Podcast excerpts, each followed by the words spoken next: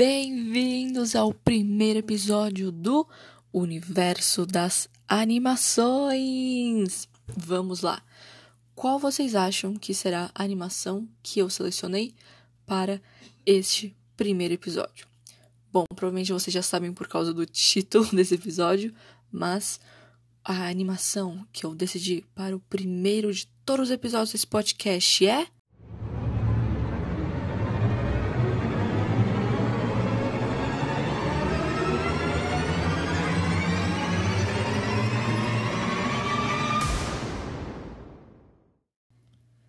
Branca de Neve e os Sete Anões. Sim, a razão de eu ter escolhido esse filme foi porque ele é o primeiro filme animado longa-metragem produzido nos Estados Unidos, também o primeiro totalmente em cores do mundo e o primeiro a ser produzido por Walt Disney. Essa é a grande razão de eu ter escolhido esse para ser o nosso primeiro episódio. Então, vamos para mais alguns fatos interessantes.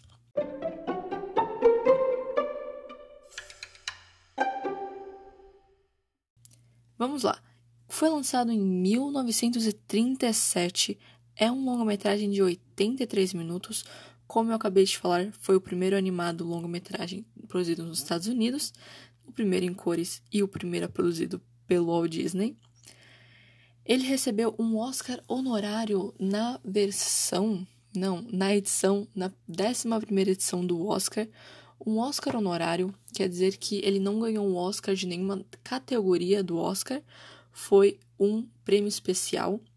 E o muito legal desse prêmio é que, além da estatueta normal, ele ganhou outras sete estatuetas num tamanho menor. Muito legal. E nesse mesmo Oscar, ele também concorreu ao Oscar de melhor banda sonora, mas eles infelizmente não levaram o prêmio. Vamos lá. Na época que o filme foi lançado, foi brevemente a maior bilheteria de um filme sonoro. Isso é muito interessante. Naquela época, os filmes sonoros já estavam já existiam, mas se vocês não sabem, provavelmente vocês sabem, mas filme, os filmes bem antigamente lá pro início não eram filmes sonoros, ou seja, os personagens não falavam. Eles possuíam falas, mas apareciam em na tela e é, era escrito, então você lia, mas eles não falavam. Coisa, o único som que você tinha seria o som de algumas músicas que eram colocadas por trás do filme. Vamos lá. Branca de Neve e os Sete Anões não teve muita fé das pessoas quando era apenas uma ideia. Walt Disney foi considerado louco por querer fazer esse filme, mas nada parou ele e hoje em dia, olha o império que ele tem, ou seja, sigam os seus sonhos e coloquem muito esforço no que vocês querem que vocês um dia conseguirão. Uma coisa muito interessante eu vou recomendar para vocês aqui é que vocês assistam o filme Walt Disney antes do Mickey. É um filme lançado que conta a história sobre o Walt Disney nesse início da vida dele e também no início da carreira de dele. E o filme termina com ele lançando Branca de Neve. É um filme bem legal, mostra bastante o por trás das cenas, que é uma coisa que eu acho muito interessante. Bom, Walt Disney não criou Branca de Neve e os Sete Anões. Branca de Neve e os Sete Anões é uma história original dos irmãos Green. Os irmãos Green são muito famosos nesse ambiente dos contos de fadas. Muitas das histórias que você já ouviu falar provavelmente tem uma versão dos irmãos Greens ou eles que fizeram a história. E vamos lá para os últimos fatos antes de passar para a história de Branca de Neve, junto com as, os meus ótimos comentários no fundo. Bom, a Branca de Neve no filme tem 14 14 anos. Sim, ela é a princesa da Disney mais nova de todas. O filme se passa na Alemanha no século XVI. E uma curiosidade, sim, para terminar, é que o diretor que dirigiu Branca de Neve é o mesmo diretor que dirigiu Bambi, que é o David Hand. Bom, vamos lá agora para a história de Branca de Neve.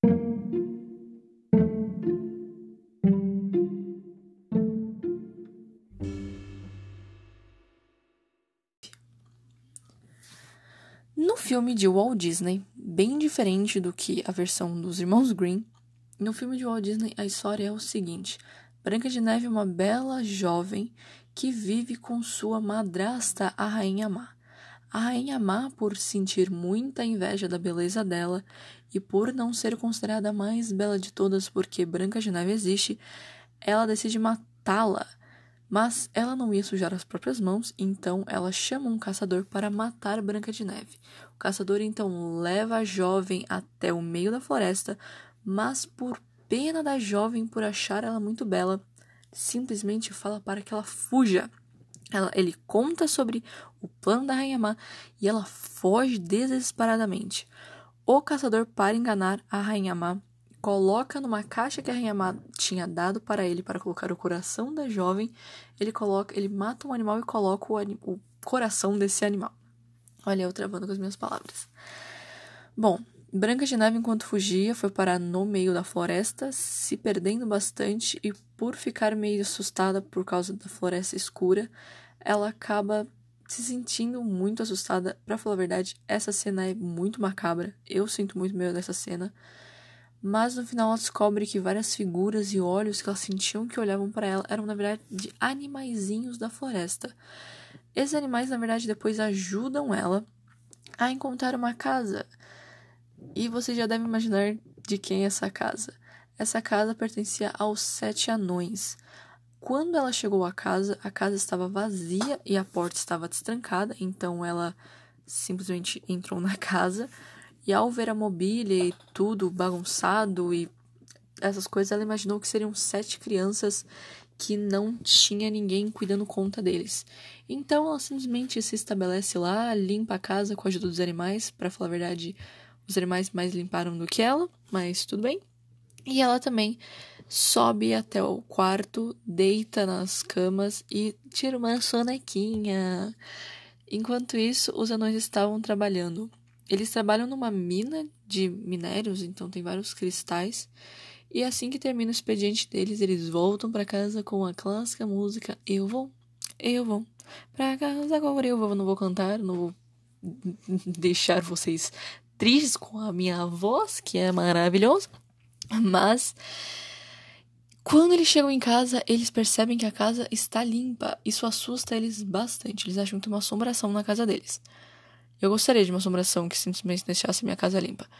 Depois de se assustarem com a Branca de Neve, que na verdade estava meio que se espreguiçando debaixo dos lençóis, eles descobrem essa bela moça que estava na casa deles um deles não fica muito feliz com a jovem lá, mas depois de descobrirem que ela limpa, cozinha, faz torta, eles decidem deixar ela lá e lá eles começam a conver um com o outro. A mal descobrir que na verdade o coração que ela tinha recebido não era da jovem, ela decide ela mesma matar a jovem. Então ela se transforma numa senhora sinistra, mas assim, assustadora. Pega uma maçã, envenena a maçã e parte a caminho da Rainha Má. Rainha Má não, da Branca de Neve. Então, ela chega na Branca de Neve. Branca de Neve estava sozinha e ela oferece à jovem esta maçã que estava envenenada. O que acontece? Nunca aceite coisa de estranhos. Também nunca abra a porta para estranhos. E acho que o filme ensina muito isso pra gente. Mas Branca de Neve abre a porta para Rainha Má disfarçada, aceita a maçã e dá uma bela de uma mordida na maçã. Também nunca coma nenhuma fruta antes de lavar. Pode estar agrotóxico, isso não faz muito bem para sua saúde. Ela come a maçã e ela cai, assim, tá, cai dura no chão. A Rainha Má pensando, hahaha, meus planos deram certo, agora eu serei a mais bela de todas. E eu adoro que ela pensa assim e fala assim, sendo que no momento ela tinha virado um ser medonho. Mas tudo bem, né? Cada um com suas coisas, né? No coração da mãe sempre mais belo. É, então os animais que estavam por perto viram aquilo e correram loucamente para avisar os sete anões. Os sete anões então correm até a casa e tem uma perseguição frenética com a Rainha Má. Mas infelizmente eles não conseguiram salvar a Branca de Neve e depois de da Rainha Mar ter morrido ou será que não? Eles vão até a Branca de Neve e por muita dó e pena, porque ela era muito bela, em vez de enterrarem ela, colocam ela num caixão de vidro, cristal e ouro e ficam velando ela no meio da floresta. Aí vem uma parte muito estranha também. Um príncipe, então, que ele é visto lá no início do filme também, ele passa pela floresta e vê a jovem. No filme eles contam que ele tinha escutado rumores que havia uma bela jovem num caixão. Então ele vai até essa área e daí ele abre o caixão e taca-lhe um beijo no defunto. Vamos lá. Quando uma pessoa morre, o corpo dela entra em decomposição. O cheiro não é agradável. E assim, os caras já estavam velando a Branca de Neve há um certo tempinho já. Então eu fico imaginando, mano, imagina o bafo dela. Imagina, sim. Já tudo bem, né? Mas o beijo de amor verdadeiro acorda a Branca de Neve. E vão lá e vivem felizes para sempre. É, é bem estranha a história se você pensar assim, mas é uma história fofinha, né? Foi esse conto de fada assim, mas é bem diferente. Quer dizer, não tanto, mas tem vários pontos bem mais macabros na versão original. Vamos lá então ver a versão original?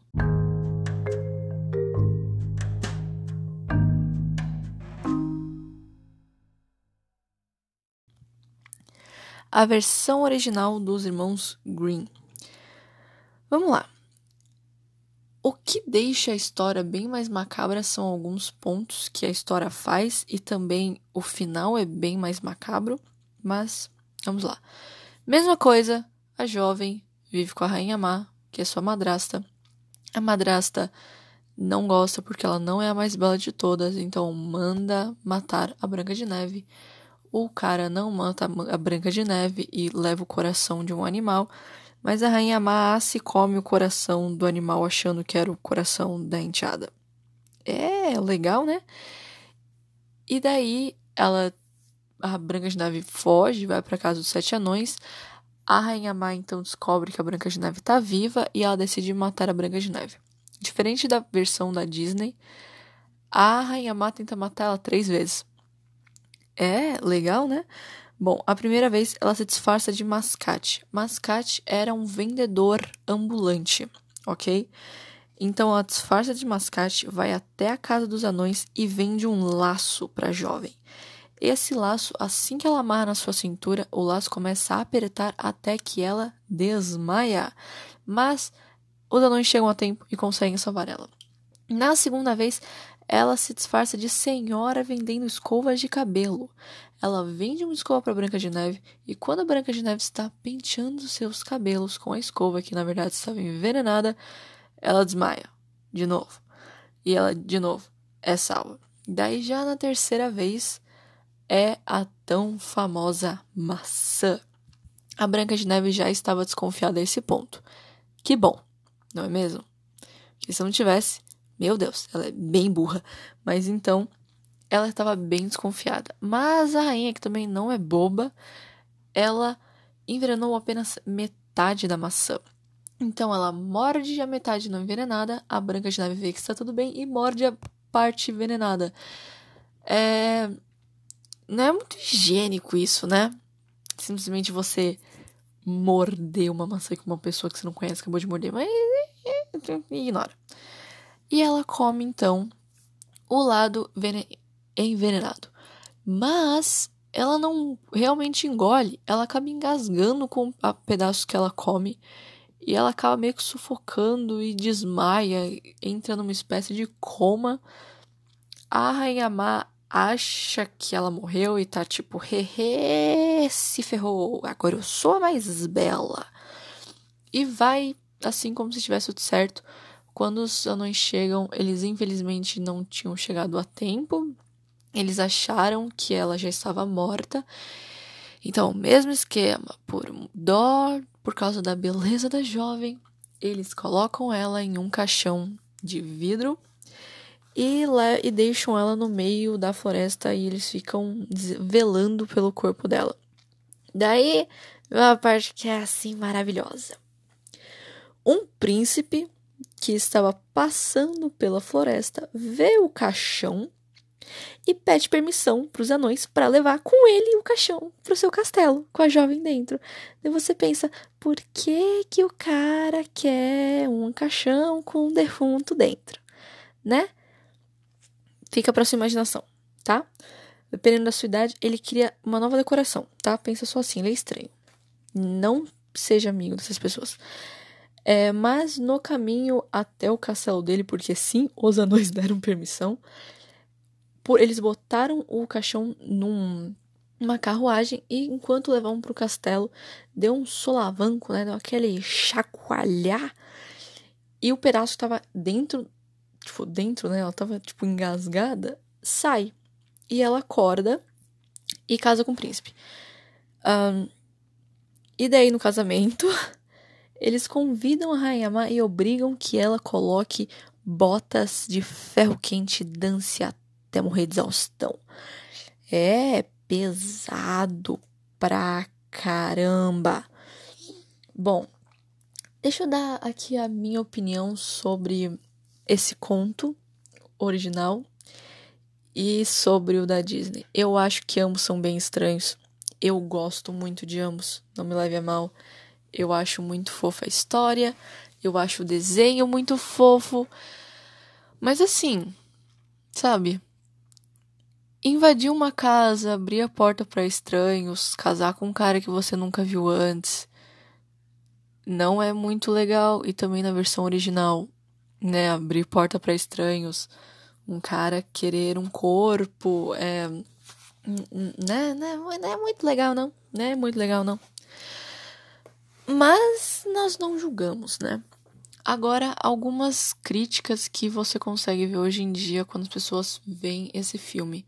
Muitas pessoas criticam o fato dela ter ficado com o príncipe, mas assim, antigamente era bem comum que você casasse sem conhecer o seu pretendente, porque naquela época casamento era uma coisa muito assim, interesse, então era normal que os pais casassem suas filhas e filhos por dinheiro, poder, status e a pessoa não conhecia o pretendente e acabava se casando. Era bem normal se casar novo, era bem normal. Esse negócio, Branca de Neve tem 14 anos no filme e não era tipo não era anormal jovens casarem com essa idade naquela época que era um negócio muito louco. Era tipo, casava com, tipo, 14, 13 anos, daí já tinha filho.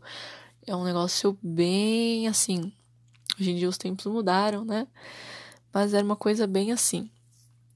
Outra crítica que dão é sobre a Branca de Neve não ser muito empoderada, ela ser meio, né, meio sonsa.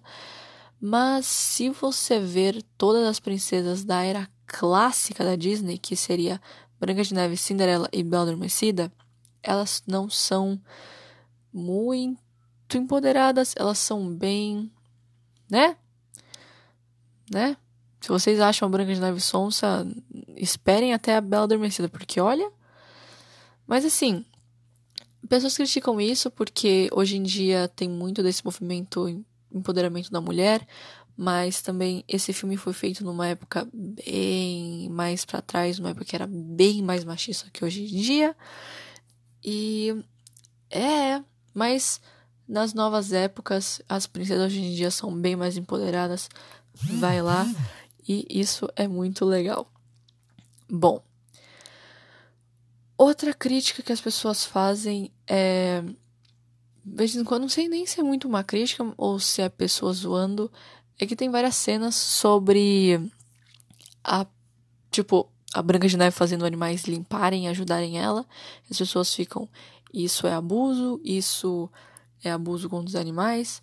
chama o Ibama, mas é uma coisa que em vários filmes, em Cinderela você também vê isso, Branca de Neve você também vê isso, e quase todos os filmes da Disney a princesa tem tipo um amigo animal, que é sempre essa imagem de pura, perfeita, tão legal que todos os animais gostam dela. Mas é, não é muito normal. Não, não é muito normal mesmo. Eu não acho que se você entrar no meio de uma floresta e começar a cantar que vão vir vários passarinhos ao seu redor e você vai ter passarinhos para ajudarem você a fazer uma torta. Mas são filmes, não é mesmo? Não vamos julgar isso. Agora, vamos para a minha opinião. Bom, o que eu acho? Eu já meio que falei completamente a minha opinião durante esse, ao longo desse episódio, mas o que eu acho do filme? Eu gosto do filme. Eu gosto bastante do filme. Eu já falei isso, né? Mas eu gosto bastante do filme. Eu acho que é um filme que com certeza você deve assistir. Eu acho que todo mundo que gosta de animação, gosta disso, deveria em algum momento assistir esse filme, mesmo que tenham certas coisas que você fique meio. Hum, mas vale muito a pena, porque, gente, é um filme bonito. Se você, sabe, o desenho é bonito, é, sabe, visualmente agradável de se assistir. Mas sempre teve aquelas coisas que eu me perguntava, tipo, quando eu era pequena e hoje em dia, que é a principal delas é a Rainha Má. Eu não entendo até hoje por que a mulher não fazia com que ela ficasse mais bonita, sabe? Se ela tem o poder de deixar ela mesma medonha, tipo, medonha, por que, que ela simplesmente não se transformava num, numa pessoa mais bonita, sabe? Ou, em vez de matar a Branca de Neve, sei lá, dá a desgraça que ela tomou para ficar feia pra Branca de Neve. Branca de Neve não vai ficar tão bonita, sei lá. Mas assim, não faz muito sentido isso. Mas é, não, né? A gente aceita, né? E também a questão do, do príncipe. Tipo, em nenhum momento do filme mostra se os dois se viram mais do que as vezes que eles se viram no filme, que são no total de duas.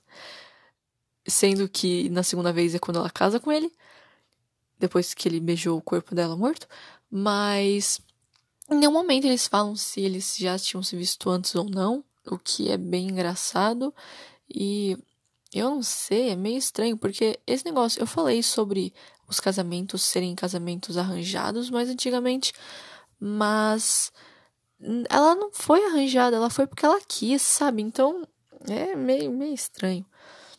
Bom, que tal agora eu falar sobre teorias.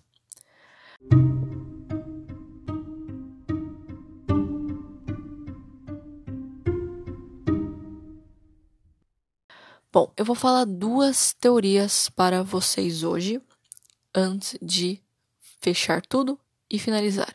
Bom, primeira, só antes de tudo, essas teorias não são minhas, são teorias que eu achei na internet eu descobri as duas teorias num canal brasileiro do YouTube chamado Imaginago.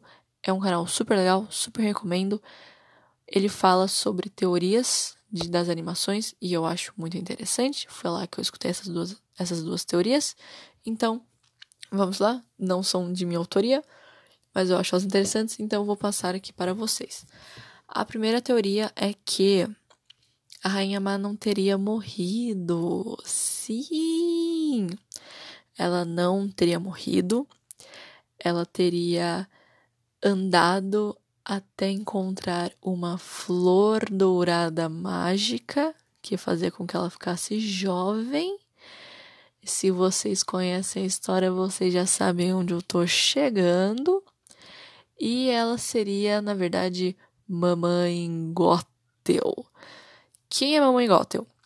Eu não vou aprofundar muito sobre essa história, mas Mamãe Gothel é a vilã de Enrolados, que é o filme da Rapunzel. A Mamãe Gothel é, como na história da Rapunzel, a mulher que uh, sequestra a Rapunzel quando ela ainda era um bebê. Bom, por que tem essa teoria porque eles acham que é ela. Primeira razão. As duas são bem parecidas. Se você ver ambos os filmes e você ver a imagem das duas, ambas são bem parecidas. A cor de seus olhos, o formato da sobrancelha. A gente só não tem como saber muito bem, tipo, o cabelo, porque a Rainha Má usa uma espécie de uma coisa que cobre o cabelo dela, mas tem uma cena que mostra que o cabelo dela é um cabelo castanho escuro, assim como o da Mamãe Gothel, que é um castanho escuro puxado pro preto, que é nessa vibe o cabelo da Rainha Má. Outra razão é porque ambas são muito, mas muito problemáticas em relação à beleza, esse negócio de ser bela, de ser jovem, né? Não tinha cirurgia plástica naquela época, então elas simplesmente tinham que matar pessoas ou usarem poderes mágicos para serem mais jovens e belas. Então tem essa questão da beleza. Também tem a questão da adaga. A mamãe Gothel tem uma adaga que ela usa no filme. A Rainha Má também tem uma adaga que é a que ela dá pro caçador para matar a Branca de Neve. Que também na caixinha que ela entrega para ele tem uma adaga que é a mesma adaga dentro de um coração. Então as pessoas deduzem que é isso, porque a adaga. E também porque em uma cena em Enrolados, lá mais pro final, tem uma cena que a mamãe Gothel está fazendo um negócio não muito simpático, mas bem quando isso acontece, aparece numa parede pintada uma maçã vermelha. Então as pessoas pensam que isso talvez seja uma maneira dos criadores falarem: olha que interessante isso. Mas essa é a teoria eu acho ela bem interessante. Eu real acho ela muito interessante. Essa teoria talvez possa não funcionar tanto se você pensar na série animada de Enrolados, mas nada que eu vi na série não falava que não pode ser real ainda essa teoria. E eu acho ela super legal. Agora vamos para a segunda teoria e a última. Bom, a segunda teoria é que Dunga, que é provavelmente o seu anão favorito, pelo menos ele é um dos meus favoritos. Dunga não era um anão e ele seria só uma criança e ele um dia teria crescido e ele na verdade seria o Chepeto, não sei se eu tô falando certo, que é o pai do Pinóquio, o criador do Pinóquio. O que acontece? Nessa teoria é o seguinte: Dunga, na verdade, era uma criança que durante o filme tem um momento que eles falam: Ah, é o Dunga, ele não sabe falar. E, ela, e a Branca de pergunta por quê, e eles falam que ele só nunca aprendeu. Então eles têm essa teoria que Dunga, na verdade, era uma criança, ela era, ele era pequeno, né? E daí ele nunca teria aprendido a ler, escrever, falar, então ele, né? mas ele teria começado a crescer e os outros, por verem que ele não era como eles, que ele não era um anão, eles teriam expulsado Dunga de casa e o Dunga vagando teria chegado na Itália, que é onde se passa o filme do Pinóquio. Lá ele teria aprendido a ler e escrever e teria virado carpinteiro e depois ele foi lá e criou o Pinóquio. Quais são as razões das pessoas acreditarem nessa teoria? Por causa da aparência de ambos. É, é uma, eles real são bem parecidos. Se você olhar os dois, você consegue ver umas semelhanças.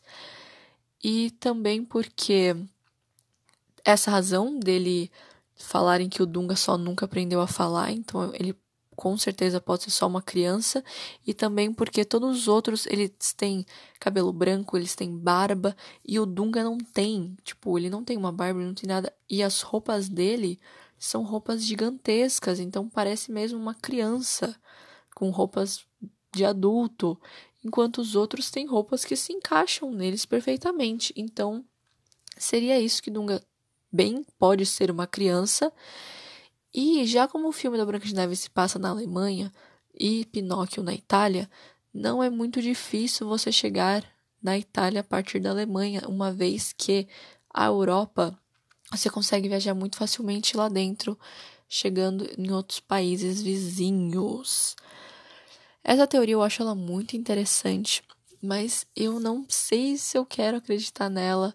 Eu acho ela muito legal, mas eu não acho que eles seriam assim, eu não acho que eles teriam expulsado o Dunga de casa. Eu acho que eles teriam mesmo assim acolhido ele, sabe? Eu não acho que, que eles fariam isso. Eu, eu sinto que eles têm um bom coração. Então, eles eu não sei, eu não sei que eles fariam isso. Então, eu não sei. É, eu gosto dessa teoria, essa dessa teoria, mas eu não sei. É, esse negócio. Eu sinto que eles têm um bom coração, então eles não fariam isso. Mas bom, esse é o final. Espero de todo o meu coração que vocês tenham gostado desse episódio, nosso primeiro episódio. É, sinto muito se eu errei alguma coisa, se a minha voz tremeu ou sinto muito se isso aconteceu. É, eu, pra falar a verdade, estou bem nervosa por ser o primeiro episódio de todos. Eu vou só continuar melhorando e espero que vocês gostem do que eu estou fazendo, que vocês tenham apreciado esse episódio.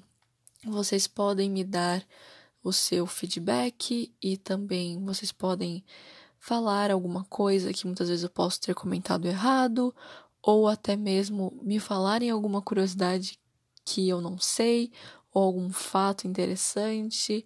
Assim eu estaria aprendendo com vocês. Vocês também podem me dar várias outras sugestões para próximos episódios. A única coisa que tem que ser é animação. É, não importa o estúdio, se é série, se é filme. Então, eu convido vocês a me seguirem no Instagram é, universo underline animacoins. Seria animações, mas não tem nem tio, nem cedilha.